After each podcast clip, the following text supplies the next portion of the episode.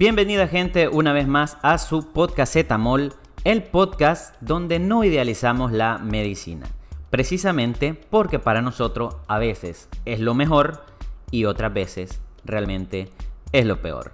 Espero que estén bien, que hayan pasado una buena semana. Todavía seguimos en el mes del amor y de la amistad. En teoría, el capítulo del día de hoy iba a ser grabado en conjunto con otros dos amigos, con José Carlos y con Fajardo. Sin embargo, por unos pedillos que sucedieron, no pudimos concretar la situación. Pero de todas maneras no quería dejarlo sin, sin escuchar eh, este nuevo capítulo a las, a las 5, 6, 7 personas que, que me escuchan semanalmente. Y bueno, vamos a, abordar estos temas romanticones de la medicina en nuestro país. Para empezar, ¿qué, pues, qué puedo contarles? Eh, precisamente el día de ayer me anduve vacunando. Anduve poniéndome el, último, el refuerzo, para evitar que la Omicron se adueñe de mi cuerpo y poder sobrevivir a la, a la colita de lo que queda de la pandemia. Por lo menos de esta pandemia. Y me sucedió pues eh, algo interesante que me hizo remontarme a los tiempos de, de, la universidad y de las prácticas como tal. Ustedes saben que en cada, en cada una de las etapas que nosotros vivimos dentro de esta carrera tenemos tanta y tanta anécdotas y unas son divertidas, otras son alegres, otras son, son, son muy tristes, otras no, nos despedazan completamente. Y bueno, el día de ayer me fui a poner mi, mi última dosis de, de AstraZeneca ya, ya puedo sentirme un poco más tranquilo, espero yo. Al día de hoy creo que soy todavía sintomático, no, he tenido ni una sola vez la, prueba positiva. En realidad no he tenido nada de que preocuparme eh, eh, yo como, tal. La cuestión es que ayer me fui a poner mi, última, mi último refuerzo y cuando llegué eh, estaba, estaba completamente desierto el lugar. No sé qué onda. Si te vas a un antro lo vas a encontrar llenísimo, a más no poder. La gente se está quejando de que quiere salir, de que ya quiere vivir sin mascarilla, que quiere... Bueno, en las rutas de todas maneras vimos apelotonado. Eh, la gente ya quiere estar sin mascarilla, pero la gente no se quiere ir a vacunar. Tiene que andar el ministerio de casa en casa y eso es muy triste porque eh, me da tanta tristeza ver a los pobres muchachos en la calle, bajo el sol de esta Managua, furiosa, terrible. buscando, pidiéndole a la gente que por favor se vacune. Eso es, es, triste, irrisorio. Eh, fui a vacunarme, era la única persona esperando. Cuando estoy en, eh, ya que me van a poner mi, mi, vacuna, le digo, avíseme para poder respirar, que es la técnica que yo siempre utilizo. y la enfermera y yo hicimos contacto visual. No, no, no fue nada romántico. Solamente hicimos contacto visual. Sin embargo, hemos de decirlo, cuando nosotros hacemos contacto visual directo con un paciente, bueno, no hay, no hay contacto visual indirecto, eh, hasta, cierto, hasta cierto punto es un poco incómodo. Porque se entabla como una pequeña lucha de, de miradas y eh, hay que ver quién es el que la gana. Bueno, en esta ocasión la, gané yo porque ella tenía que estar pendiente de que me, pudiera poner bien la, vacuna. Pero no pude evitar darme cuenta de que tenía unos ojos muy bonitos. Ya, no, hasta ahí. O sea, nada más. Tenía unos ojos muy bonitos. y es algo natural. Que a veces uno encuentre eh, eh, en, en la persona que se le acerca, no necesariamente los pacientes. Claro, hay hay supervertido que, que en cada paciente pues está buscando algo. Recuerdo eh, en mi tiempo de estudiante un, un residente, que no, no, no interesa ahorita saber su nombre, le llegó una paciente que tenía un dolor en el tobillo y la hizo tumbarse boca abajo en el canapé porque tenía un cuerpo bonito. Eh, pero retornando a lo que les estaba hablando, eh, hicimos contacto visual, tenía unos ojos muy bonitos y me detuve a pensar un momento en cómo nosotros eh, construimos un rostro debajo de esa mascarilla. Solamente por la asociación. Por decir, ok, tiene una ceja bonita, tiene unos ojos bonitos. Seguramente su, su, su, nariz, su boca van a ser similares y van a estar en, en concordancia con lo, que, con lo que estoy esperando. Y eso, a su vez, me remonta a las veces en las cuales Yo, yo pienso que la mascarilla a veces nos hace ser guapos. Precisamente porque oculta lo feo de nosotros. Y la mayor parte de nosotros, lo que consideramos feo nuestro, es la nariz. No sé por qué, no sé qué tenemos nosotros con la nariz, pero todo el tiempo estamos inconformes. Bueno, yo he conocido gente con una nariz tan perfecta que, por Dios, pero la mayor parte del tiempo nosotros estamos inconformes con nuestras narices. Ok, no sé qué pasa con nosotros. Yo, yo puedo decir lo mismo de la mía. Y a veces, cuando estás haciendo clínica, eh, te toca, o sea, te llega un paciente y vos te figuras una, una imagen de él aún con la mascarilla puesta, solamente por el contacto que tenés de los ojos. Dicen que te es muy difícil reconocer a una persona cuando le han tapado los ojos. Yo no sé honestamente si será cierto, pero, pero, pero se dice. Entonces, eh, a veces cuando te llegan los pacientes y, te toca revisarles la garganta, eh, la faringe, va y le pedís que se, que se retire su mascarilla un momento y te lleva un choque entre lo que estaba esperando y lo que realmente terminaste viendo en, el paciente. Entonces me, dio cierta, cierta curiosidad de saber cómo se verían esos ojos asociados a una, a, una nariz que tal vez no era la que yo iba a esperar ver. Pero bien, ¿qué hicieron ustedes en su 14 de febrero? Pues yo lo último realmente, lo, últimamente los 14 de febrero eh, lo he pasado de turno. Recuerdo que durante el, durante el internado estuve de turno. Durante mi primer año de social estuve de turno.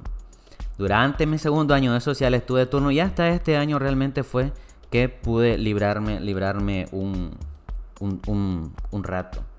Eh, recuerdo que el año pasado que estaba de social, eh, el día del 14 de febrero, había planeado salir a tocar a un evento, porque yo suelo tocar de vez en cuando. Había planeado salir a tocar a un evento, pero chance me, tocaba el turno. Y como todos mis, compañeros estaban en una relación, eh, creo, ninguno de ellos eh, pudo cambiar el turno conmigo. Eh, entonces me tocó dividirme un momento entre el turno, pagarle a alguien para que me cubriera un ratito en la noche, ir al toque y volver a mi turno como si nada. Pues son cositas con las que uno se arregla, trata ahí de hacer algo y, disfrutarlo. Al final, pues es, es un poco gracioso, es un poco incómodo también eh, cuando está ahí tu 14 de febrero, que a veces llega mucha gente, a veces llega muy poca, eh, a veces llegan con unos traumas eh, orales, otro, otras veces unos traumas pélvicos. pero la cuestión es que siempre hay un compañero o compañera de turno que recibe flores. A veces es la enfermera, a veces es una de tus compañeras de turno, a veces incluso uno de tus compañeros recibe, recibe algún detalle. Y vos estás ahí como el violinista que simplemente ve cómo llegan y, le, traen cositas a los demás. Y vos estás ahí aplaudiendo. Pues. Suertero cuando le llevan chocolate porque eh, tienden a compartir con, uno. Eh, la verdad es que no la he pasado tan mal. Quizá en lo, último, eh, anteriores al, al, al de 2021. Porque en 2021 sí recibí mi regalito mi novia me llevó un, regalito ahí al, turno y la pasé muy bien, fue un detalle muy bonito. Yo colecciono tazas de por sí y me llevó, me llevó una tacita para, para esa ocasión. Y pues sí, y a pesar de que estuve violinista de algunos de mis amigos, no me la pasé tan mal. No me puedo quejar. Creo, creo que fue un, realmente un, buen 14 de febrero. Y ya saben, pues nos tomamos la historia para el Instagram y esas cosas bonitas. Y pues sí, en eso está, es, imagínense hasta lo que me remontó el simple hecho de, unos ojos bonitos cuando me estaban poniendo la, la, vacuna. Es más, ni sentí, ni sentí el, pinchazo, ni sentí el pinchazo.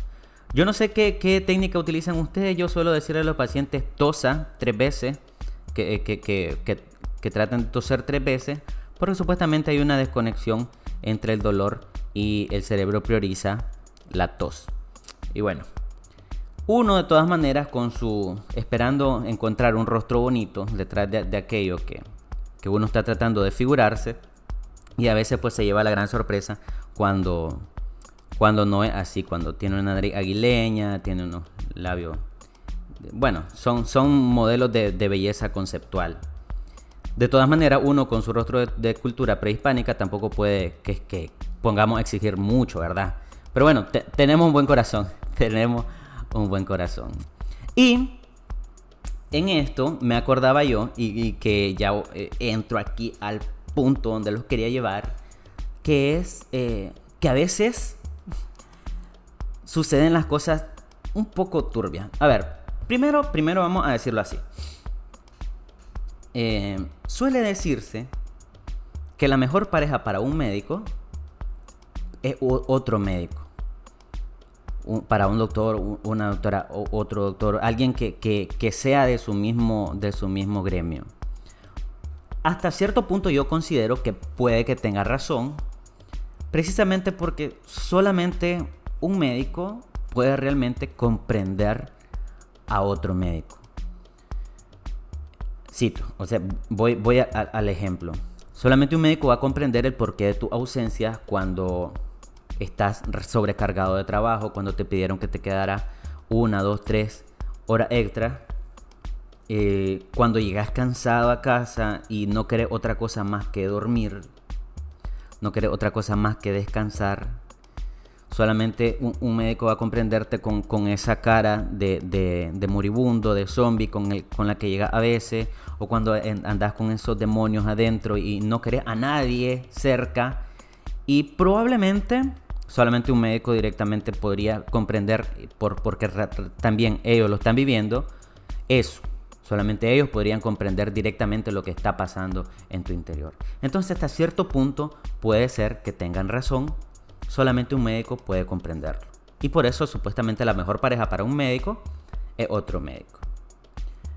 Bueno, hasta cierto punto. Porque también eh, ustedes saben, siempre entra la toxicidad de que porque estás con esta persona en el turno, no quiero que estés con ella, no quiero que estés con él.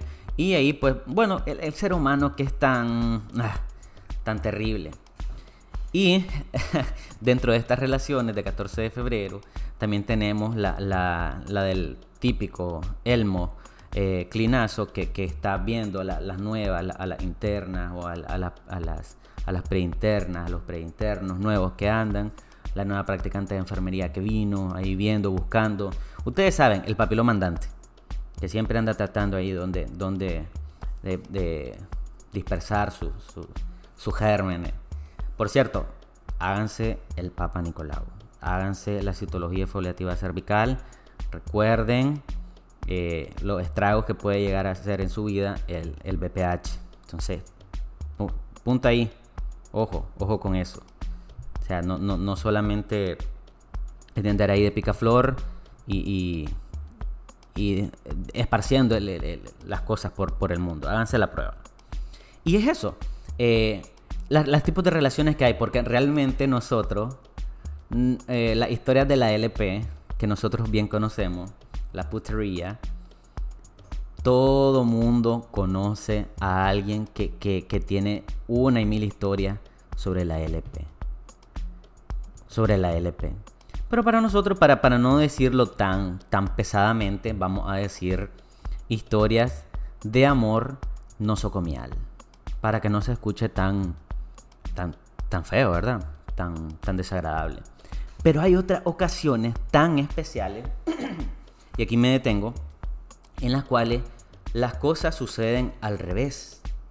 Dentro del convenio terapéutico, dentro de la relación médico-paciente, existen, ustedes saben, diversas formas de llevarse entre el paciente y el médico. Existe la relación paternalista, existe la relación dependiente y existe la relación saludable. En una manda el paciente, en otra manda el médico. Y la relación saludable, equidistante en la, relación equitativa, es cuando el médico y el paciente llegan a un acuerdo, que por eso se llama convenio terapéutico, eh, de que ambos van a poner lo mejor de sí mismos para lograr el objetivo final, que es la buena salud del paciente. Eso en un mundo ideal. Volvemos. A veces las cosas se salen de control. Y el paciente, el que anda buscando ojitos bonitos en el médico. El que anda buscando ojitos bonitos o la vacuna en el médico. Y eso no es algo aislado. Es algo que, oh, ¿cuántos de mis amigos les pasó? A, mí mismo me habrá pasado. Y ya les voy a contar. Porque sí, realmente a veces uno, uno, uno ah, no sé si por ser amable por, por, por, o por ser tonto, no pone la barrera suficiente para que el paciente no, no te vaya a perder el respeto. No, te vaya, no se vaya a desviar de la relación profesional que estás tratando de establecer con ellos. Porque sí, yo recuerdo la, la típica señora, este, la viejita, que, que cuando nosotros teníamos un compañero que era muy musculoso y llegaba en el internado. Y cuando lo, miraba, la señora le decía, porque la señora padecía de, de, de hipertensión, llegaba con sus crisis de, de 200 sobre 100 y esas cosas. Y cuando miraba al doctor le decía, ay doctor, es que cuando yo lo miro, yo siento que ya me curé. Pero es que definitivamente me dan ganas de estarme enfermando a cada rato, solo para estar viniendo a verlo. Eso ya está pasando, por supuesto, la barrera. Y mi compañero quizá muy, muy, comprensivo porque, ok, ya era una señora, ya era una viejita. Entonces no le decía nada. Pero vayamos a un punto importante la sociedad tiene un concepto de nosotros como muy exitista. El médico eh, es muy exitista dentro de la para la sociedad como tal. Para empezar, creen que somos muy inteligentes. Y no lo estoy negando. Yo me considero inteligente, no sé ustedes. Eh, no lo estoy negando. Pero ¿se acuerdan aquel comercial de, Colgate? Creo, creo yo que era de Colgate. En el que salió una señora con su niño y decía, yo, yo quiero eh, que mi hijo sea, cuando sea grande, sea muy inteligente como su papá. Y en el, en el retrato apareció un doctor así con los bracitos cruzados, con su estetoscopio, y era el prototipo de hombre inteligente. Entonces la gente asume a veces que eh, eh, con esa inteligencia y también por las series que nos presentan, eh, que inteligencia, medicina, también van asociados con la guapura, con, con, el, con el Tom Cruise. Y no, no es cierto. A veces está asociado con apocalipto. Y ya, pues, eh, eh, suficiente con que seamos doctores, ya no nos pidan que seamos guapos. Y eso andan buscando ellos, porque, o sea, es exitoso, eh, ya es médico, tiene un nombre, y a veces se fijan meramente en, eso. Y bueno, a veces es muy incómodo.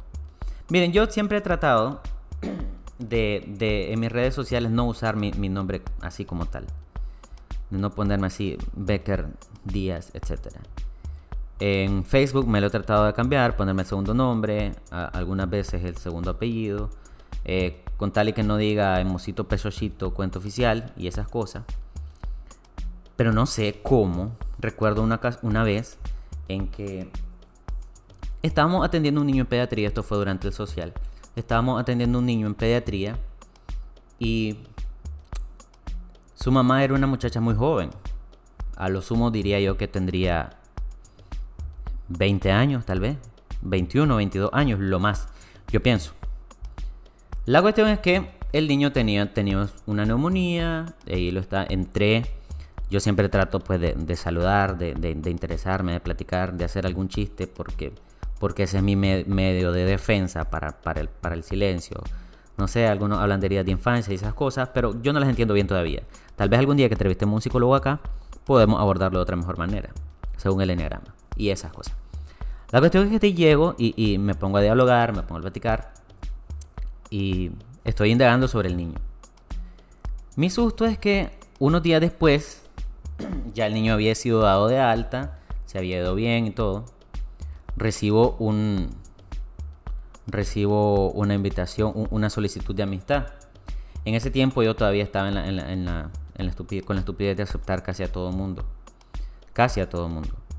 Entonces como vi que era de mi mismo pueblo y todo, le di a aceptar. La situación es que la muchacha me chatea, me escribe. Y me dice, hola doctor, este, ¿cómo está? Eh, soy la mamá de tal niño y quería darle las gracias por la forma en cómo nos atendió. Bueno, le digo este, no tiene nada que agradecer. Ustedes saben las mentiritas que dice uno, no tiene nada que agradecer. La verdad es que sí agradezcan. Eh, no tiene nada que agradecer, eh, lo hice de corazón, es lo que uno tiene que hacer.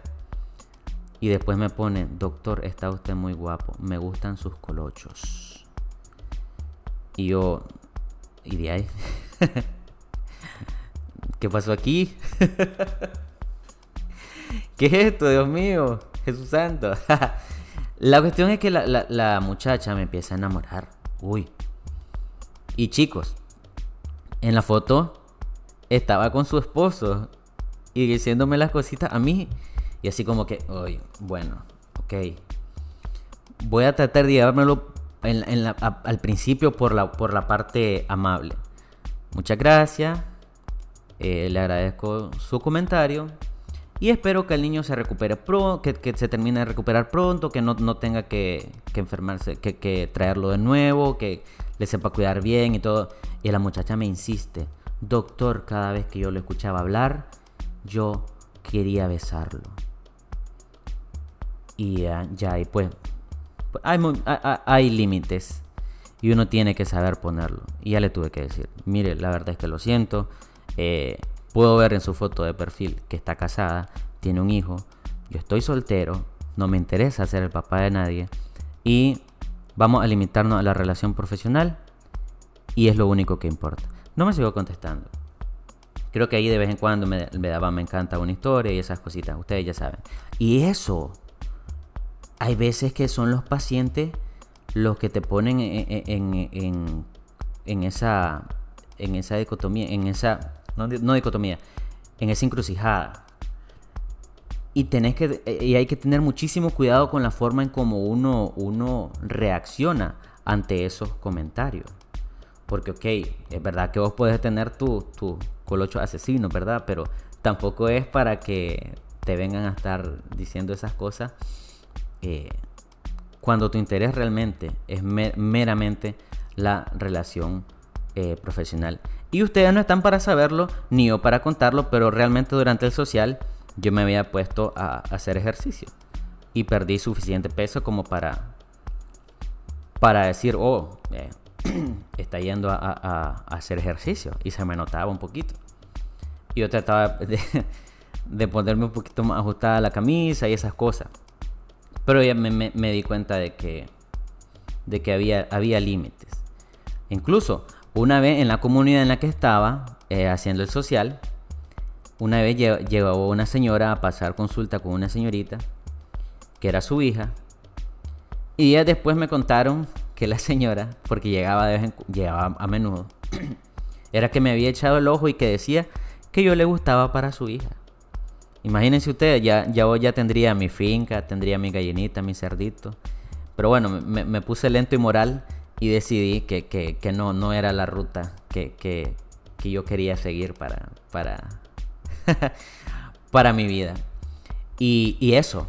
Y realmente a veces hay que tener mucho cuidado con, con este tipo de cosas porque, porque te pueden, amigo mío, llegar a costar los nueve años que pasaste de carrera los 5 o 6 que pasaste estudiando, los 2 o 3 que pasaste haciendo internado social, y por un pequeño desliz se va toda la chingada. Entonces, no, no, no, no. Y mucho menos ahorita que, que estamos en este mes de febrero, que supuestamente es el mes del amor y la amistad. Entonces, llevémonosla, llevémonosla con paciencia, tratando siempre de recordar cuáles son las cosas que realmente importan. Y en este caso, tu perfil como profesional. ¿Es verdad? ¿Tenés derecho a la DLP? Bueno, dicen que sí, siempre y cuando no haya terceros dañados. Que siempre lo hay, muchachos, porque si se habla de DLP es por alguna cosa. Y cuídense y hay que, hay que, hay que recuerden tener la protección. Y no solamente la protección divina. No solamente la protección divina. Y bien, eh, Vamos a dejar hasta acá este capítulo para no cansarlos tanto. Solamente quería saludarlos, contarles algunas cositas pues respecto a esto del 14 de febrero, que ya saben que para nosotros es algo eh, particular de vez en cuando. A ver cuándo encontramos eh, ocasión para contar algunas otras historias que tengan que ver con, este tipo de situaciones, tal vez con, algún invitado. Y pues pásenla bien, recuerden eh, centrarse en lo que tienen que hacer, sean disfrutando su, su febrero o lo que reste de ello no se enamoren de su compañera de turno, sean felices, pásenla bonito y nos vemos en la, nos escuchamos en la próxima. Hasta pronto, colegas.